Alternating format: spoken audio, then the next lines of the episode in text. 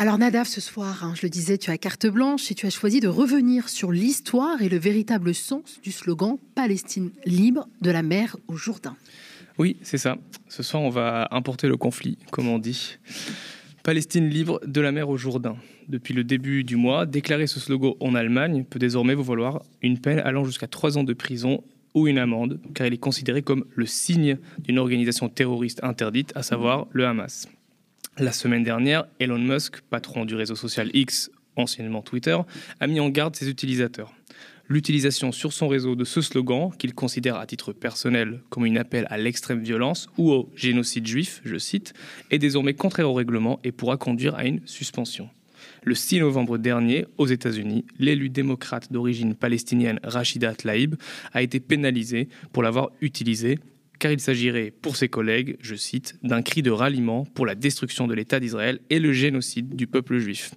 La Fédération de football britannique annonce, elle, qu'elle consultera la police si un des joueurs utilise l'expression car elle le considère comme blessante.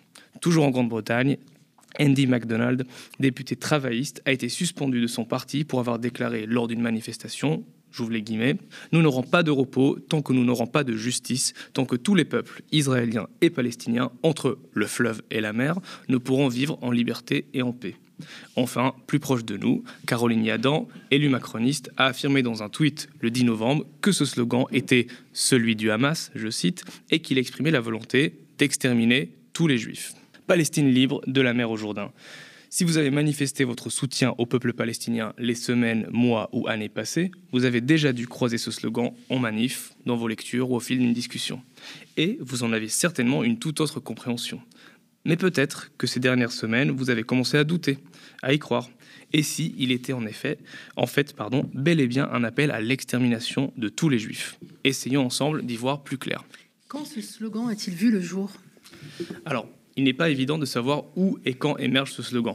Le chercheur américain Elliot Collar retrace sa première utilisation à l'époque des accords d'Oslo, c'est-à-dire en 1993, dans un contexte où l'OLP, l'Organisation de libération de la Palestine, est critiquée par de nombreux Palestiniens, en particulier les réfugiés et leurs descendants, pour son soutien à la solution à deux États. Une solution qu'il considère comme un abandon et une acceptation du fait colonial. Rappelons qu'avant cela, l'OLP exigeait la création d'un État palestinien laïque et démocratique, assurant l'égalité des droits à tous ses citoyens, quelle que soit leur religion ou leur origine, un État démocratique de la mer au Jourdain. Et que désigne au juste de la mer au Jourdain? Alors, de la mer au Jourdain, il s'agit du territoire de la Palestine dite historique, situé entre le fleuve Jourdain à l'est et la mer Méditerranée à l'ouest à partir de 1948, et ce que l'on nomme d'un côté la Nakba, de l'autre la fondation de l'État d'Israël, les Palestiniens n'ont pu vivre en liberté et dans la dignité sur ce territoire, mais aussi en dehors de celui-ci. Ils ont été chassés de leurs terres par les milices sionistes, puis par l'armée israélienne, et privés de leurs droits depuis. À l'issue des guerres de 47-48, 78% de leurs terres font alors partie de l'État d'Israël et le reste tombe entre les mains de l'Égypte et de la Jordanie le nettoyage ethnique, comme le désigne l'historien israélien Ilan Papé, et l'apartheid qui s'en est suivi, comme le décrivent de nombreux chercheurs et activistes d'abord palestiniens, suivis par de nombreuses ONG des droits de l'homme, font partie d'un processus continu et toujours en cours. Les Palestiniens ont été divisés et ont vu leurs droits niés de, de multiples façons par l'État d'israélien, de la mer au Jourdain. Mm. À Gaza, les Palestiniens sont soumis à un blocus cruel depuis 2006 qui les prive des biens les plus élémentaires et sont régulièrement soumis à la violence des campagnes militaires israéliennes. En Cisjordanie, ils vivent sans droit de citoyenneté, sous l'occupation militaire et sont confrontés à la violence des colons. À Jérusalem-Est, ils vivent dans un vide juridique et sont constamment menacés d'expulsion. En Israël, où ils constituent près de 20% de la population, ils sont des citoyens de seconde zone et sont de plus en plus perçus comme des ennemis de l'intérieur. Enfin, à l'international, ils se voient refuser le retour en raison des lois israéliennes discriminatoires.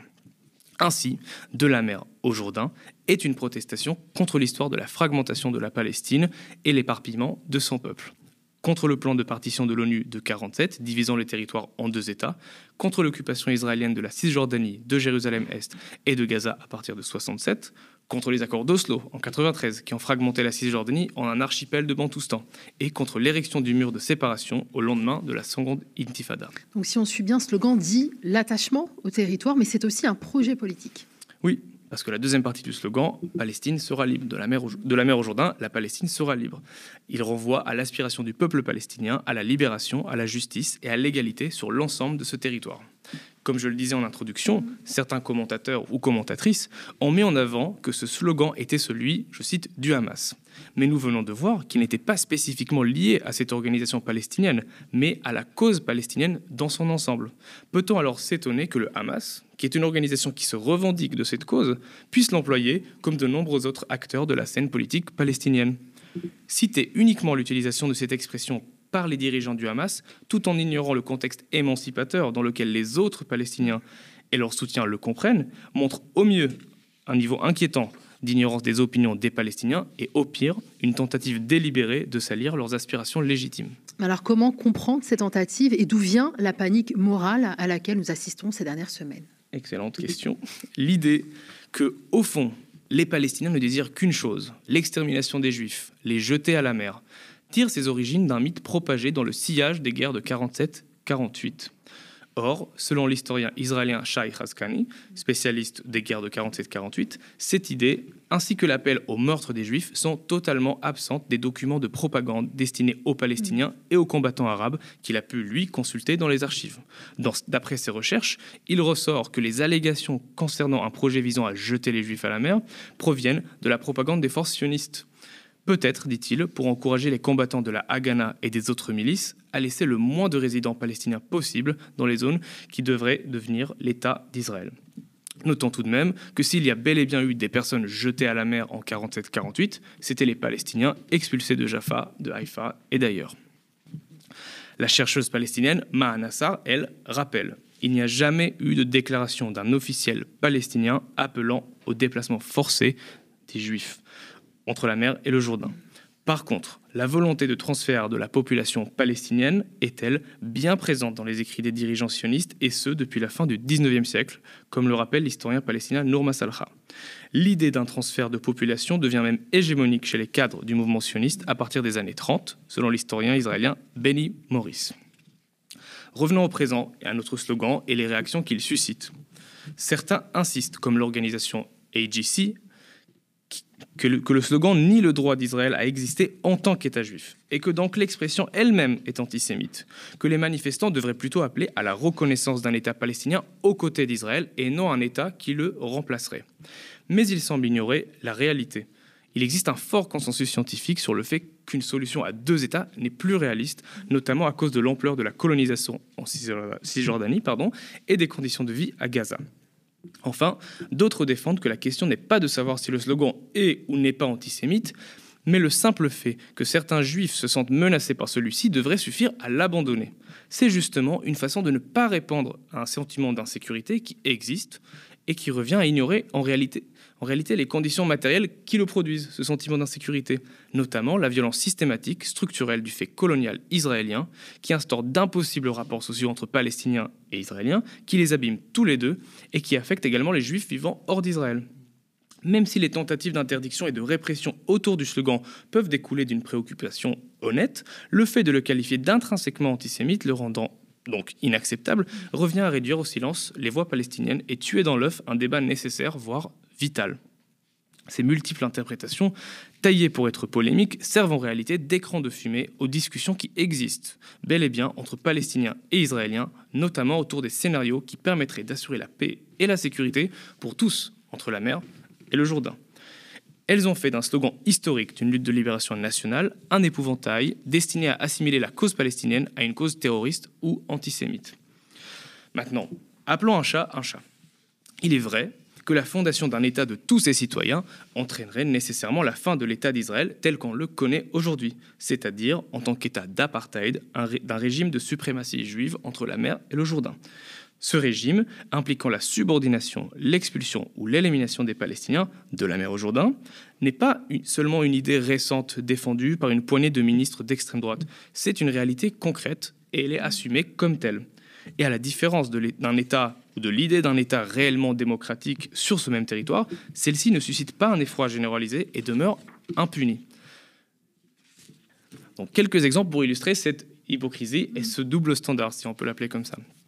Donc à l'écran, normalement, vous voyez Bezalel Smotrich, ministre des Finances que vous connaissez peut-être, à Paris en mars 2023. Sur son pupitre, on peut voir un territoire reprenant un ancien symbole de l'Irgun, une organisation armée sioniste active à l'époque de la Palestine mandataire. Ce territoire, comme vous le voyez, ne s'étend non pas de la mer au Jourdain, mais de la mer au Jourdain et au-delà de celui-ci. Maintenant, vous allez me dire que ça, c'est l'extrême droite suprémaciste, que sa présence dans cet événement a malgré tout suscité quelques réactions. Tout ça est vrai, encore heureux. Maintenant, qu'en est-il de la droite israélienne acceptable du coup? Qu'en est-il du Likoud de Netanyahou, un parti qui est au pouvoir de façon quasi continue depuis presque un demi-siècle et qui a été dans tous les gouvernements depuis sa victoire en 1977 Voici ce que dit sa charte historique en 1977. Bon, c'est en anglais, mais je vous traduis la dernière phrase. Elle dit Entre la mer et le Jourdain, il n'y aura que la souveraineté israélienne. Bon, ça fait un demi-siècle, c'est un peu vieux. Mais bon, l'idée a manifestement bien tenu, comme le montre ce tweet de Netanyahou, usual suspect, avec son clip de campagne de 2021, où on peut lire en gros, en hébreu, pour un seul État, au-dessus d'un territoire s'étendant de la mer au Jourdain. Toujours le même Netanyahou, avec une carte représentant la même idée, la souveraineté israélienne de la mer au Jourdain, cette fois-ci devant l'ONU en septembre dernier. On voit pas très bien, mais bon, on arrive à deviner euh, la carte. Et ces cartes-là ne sont pas des productions partisanes, ce sont des documents officiels. Il suffit d'aller sur les sites euh, officiels israéliens pour se rendre compte. La carte que Netanyahu tient entre ses mains est la même que celle qu'on peut trouver euh, sur le site du gouvernement. Ces représentations-là effacent la Palestine de la mer au Jourdain. Elles se déclinent dans chaque ministère israélien. Par exemple, sur cette carte topographique publiée par le ministère des Affaires étrangères, cette carte-là sur la qualité de l'air publiée par le ministère de l'Environnement, ou encore celle-ci sur le site de la Israel Land Authority, un organe de l'État de gestion foncière. Bon, vous allez me dire, tout ça, c'est bien sympa. Mais l'opposition, l'opposition, elle, celle qui a battu le pavé l'année dernière, elle, elle refuse la colonisation. Elle est pour une solution à deux États. Elle est démocrate. Eh bien, ce n'est pas ce qui ressort par les cartes publiées l'an passé par le parti dit centriste de l'opposition, Yesh Atid, dont le leader est Yair Lapid. Ces cartes, qu'on voit à l'écran, l'une pour la Gay Pride, l'autre justement pour ces manifestations dites pour la démocratie, traduisent le consensus qui existe dans le débat public israélien, y compris chez les modérés, autour de la suprématie juive et l'aveuglement face au fait colonial entre la mer et le Jourdain. Ces représentations, elles figurent également dans le système éducatif israélien. Et gare à ceux qui veulent que cela change et que les élèves israéliens apprennent où se situent leurs frontières, où passe la ligne verte, qui, on doit le rappeler, est la frontière reconnue à l'international. L'année dernière, le maire de Tel Aviv, Ron Huldaï, a décidé d'accrocher cette carte-là, incluant la ligne verte, en pointillé, voilà, faut pas déconner non plus, dans les lycées de sa ville. Il s'est rapidement fait reprendre par le ministère de l'Éducation et l'affaire a provoqué un scandale aux dimensions nationales. Je vais finir vite là-dessus. Cette idée-là de souveraineté israélienne entre la mer et le Jourdain, elle n'est pas uniquement réservée aux citoyens israéliens, comme on peut le voir sur cette carte qu'on peut retrouver dans l'aéroport de Tel Aviv. Moi-même, j'ai pu passer de nombreuses fois par cet aéroport-là, l'aéroport de Ben Gurion, et j'ai pu me procurer ce petit objet qui est proposé aux touristes dans l'une des boutiques souvenirs de l'aéroport. Bon, je vais dire je vais m'adresser aux spectateurs qui doivent en avoir marre euh, de voir des Israéliens à l'écran leur ramener des bouts de plastique et pour, euh, comme preuve irréfutable de la véracité de leur discours, mais accordez-moi euh, le fait que c'est un peu différent cette fois-ci. Comme vous pouvez le voir, une fois de plus, Israël de la mer au Jourdain. Euh, alors comment expliquer ce backlash, Nadav? Alors, comment expliquer ce backlash? Comment expliquer ce deux poids, deux mesures? Comment comprendre cette incroyable inversion qui transforme une réalité si frontalement injuste et explicitement assumée en une situation démocratique tout en réprimant une aspiration légitime à l'égalité et à la justice? Il faut comprendre que ce backlash mondial auquel on assiste et qui se cristallise autour de ce slogan est une réaction à la large mobilisation contre la brutalité coloniale israélienne. Cette mobilisation s'exprime dans la rue, dans les espaces militants. Elle trouve des échos dans certains médias, à l'université et même chez certains élus politiques. Aujourd'hui, plus que jamais, le monde entier, notamment ce qu'on appelle l'Occident, réalise que le problème dépasse largement l'occupation de la Cisjordanie. L'illusion selon laquelle la question palestinienne peut être enfouie sous le tapis pendant que l'apartheid israélien se poursuit ne tient plus. Et la Palestine revient au centre du débat public, ce qui ne réjouit pas les soutiens inconditionnels de l'État israélien. L'indifférence envers la souffrance palestinienne et le mépris face à la revendication politique palestinienne se dissipent. D'autre part, la focalisation se limitant à une seule souffrance entre la mer et le Jourdain, celle des Israéliens et Israéliennes, est rejetée. Enfin, le deux poids deux mesures qui caractérise les débats sur Israël-Palestine est de plus en plus évident et nous révèle à tous en creux la persistance de la colonialité et des réflexes racistes dans nos sociétés. L'affirmation selon laquelle ce slogan serait l'expression d'une intention génocidaire ne repose pas, comme on l'a vu, sur des documents historiques ou une analyse matérialiste, mais plutôt sur la déshumanisation des Palestiniens. La croyance selon laquelle une Palestine libérée conduirait nécessairement à jeter les Juifs à la mer est enracinée dans des hypothèses profondément racistes sur qui sont les Palestiniens et ce qu'ils veulent. L'idée, au final, serait qu'on ne peut pas leur faire confiance. Même s'ils réclament l'égalité, leur véritable intention serait l'extermination. Et c'est ainsi que la violence dont ils sont la cible devient un peu plus acceptable et un peu plus légitime. Rappelons, avant de finir, que cette logique n'est pas exclusivement réservée aux Palestiniens. Les groupes subalternes, comme par exemple les Juifs, ont toujours été accusés de ne pas être dignes de confiance et d'avoir des arrière-pensées profondément ancrées visant à détruire la société autour d'eux. Pour conclure, que ce soit par ignorance sincère ou par mauvaise foi, dans les bouches des détracteurs de la formule de la mer au Jourdain, la Palestine sera libre, que ce soit un Elon Musk ou une Caroline Yadan, on perd toute reconnaissance de ce que cette expression signifie et a signifié réellement pour les Palestiniens. Nous ne pouvons évidemment pas parler de ce qui se trouve dans le cœur de chaque personne convoquant ce slogan. Cependant, nous pouvons parler de ce que cette phrase signifie politiquement, ce qu'elle contient comme histoire et comme aspiration. Libérer la Palestine, c'est mettre fin aux institutions qui assurent la poursuite d'un processus de spoliation, de relégation et de négation des droits. C'est transformer les rapports sociaux entre Palestiniens et Israéliens et mettre un terme à un colonialisme qui les abîme, pardon, tous les deux. Évidemment, les Palestiniens en sont les premières victimes et sont les principaux sujets de cette transformation. C'est à partir de la réparation de leurs droits que se discute un tel projet. Il faut partir de leurs revendications. Celles-ci peuvent changer en fonction du contexte et de l'évolution du rapport de force, mais le cœur du projet national palestinien a cependant historiquement été celui d'un État démocratique et unique. C'est là un horizon raisonnable et il revient à nous tous de réunir les conditions qui le permettent.